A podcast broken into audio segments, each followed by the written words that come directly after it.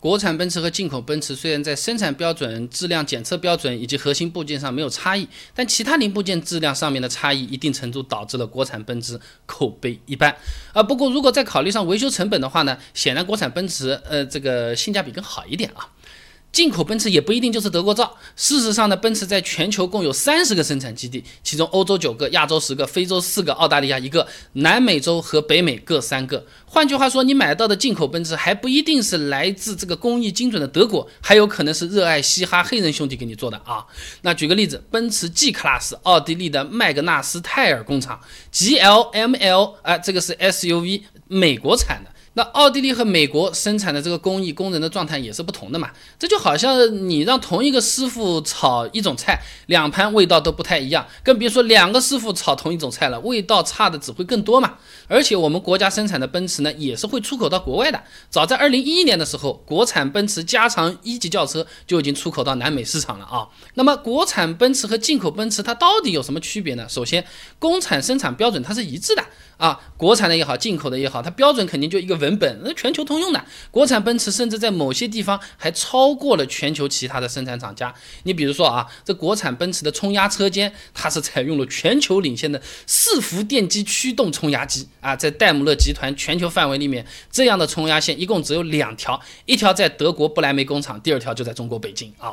而且国产奔驰为了改善生产线的装配效率，还引入了斯特塔西 F 三七零三 D 打。印技术，呃，这个技术呢是同样德国奔驰总部才有的东西啊。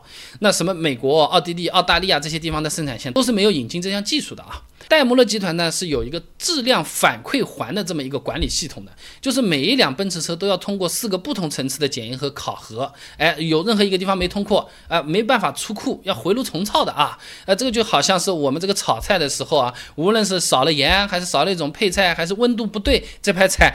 行政主厨叉个腰，勺子一喝，退回去重新烧，或者是怎么样怎么样怎么样怎么样，有人把关的。德国戴姆勒有四个行政主厨在门口把着的菜，不是随便端得出去的啊。那为了体现这个戴姆勒集团对中国市场的重视呢，确保国产奔驰每一辆都完全符合梅赛德斯奔驰全球统一标准，戴姆勒把全球第一个海外质量中心建在北京了。它包括了整车客户评价、质量问题根本原因分析、整车及零部件的测量功能。不查资料之前我还真不知道啊。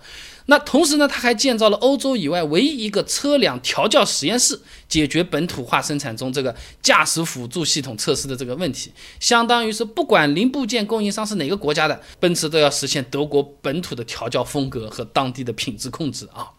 那么核心部件啊，这个国产和进口也是没什么差别的。发动机，国产奔驰呢是有自己单独的发动机工厂的，叫做北京奔驰发动机工厂。这个呢是奔驰旗下第一家。位于德国本土之外的发动机工厂啊，也就是说，国产奔驰的发动机完全能够自给自足啊。那国产发动机工厂呢，主要投产的是 M 二七零、M 二七四、M 二七六三大系列发动机。除了自己用呢，我们生产的这些缸体、缸盖、曲轴三大核心部件还返销德国啊。德国奔驰发动机工厂啊，就会拿这些东西来进行整机装配的啊。这个呢，就相当于饭店里的大师傅手下的小徒弟，烧的菜连大师傅都啧啧称叹，那就一定是有保障的。大大师傅感冒，或者今天想偷偷懒少烧两个菜，小师傅你过来把我的帽子戴上，烧烧烧，说起来都是我烧的，就这么个玩法了啊。那另外呢，根据工信部第三百零一批道路机动车辆生产企业及产品公告，那奔驰的 GLA、GLC、CE。啊，大部分车型都提前通过国六认证试验，也就是说呢，国产奔驰的排放标准也达到最高标准了。那我国的国六呢，相当于欧六，就抄来的嘛，对不对？所以说呢，我们产的这个奔驰在欧洲也是可以用的，完全没有问题的。那么变速箱。奔驰的变速箱一直都是坚持自主研发的。那比如说，目前国产奔驰 C 级全部搭载的呢是九 G Tronic 九速变速箱，完全是依赖进口的啊。那同时，一个妈生的质量上面也就不存在比进口差的这么一个说法了啊。那么除了大件之外，在具体的小零部件上面，国产奔驰和进口奔驰。的确是存在差异的。国产奔驰的配件供应商也是分为外资企业和国内设立的配件厂，以及中国人自己的配件厂的。大灯是海拉的，音响呢是哈曼贝克，ESP 车身稳定系统是博世的啊。这些呢都是外资企业自己的配件厂没问题啊。车门部件、内饰这些配件大多数都是国产的，轮毂呢是来自浙江金飞机械集团公司的，汽车冲压件呢是来自遵义市金阳汽车部件公司的。很有名气的，你搜一搜，很多大牌找他们做啊。那根据美国汽车新闻报道呢，二零一七年全球汽车零部件一百强中，中国只有四十家啊。大部分的零件生产厂家的专业化水平啊、技术水平啊、生产水平都还是有明显的不足。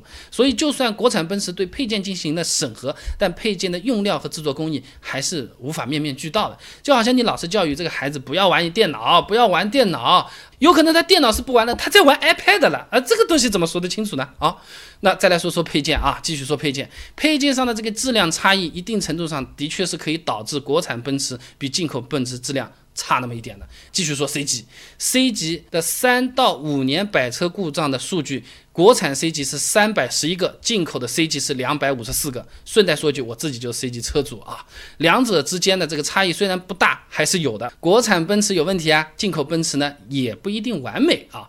德国呢，南德意志报他做过报道，二零零八年到二零一六年，戴姆勒公司在近十年之内呢，一直在向德国市场销售有害气体超标的汽车啊。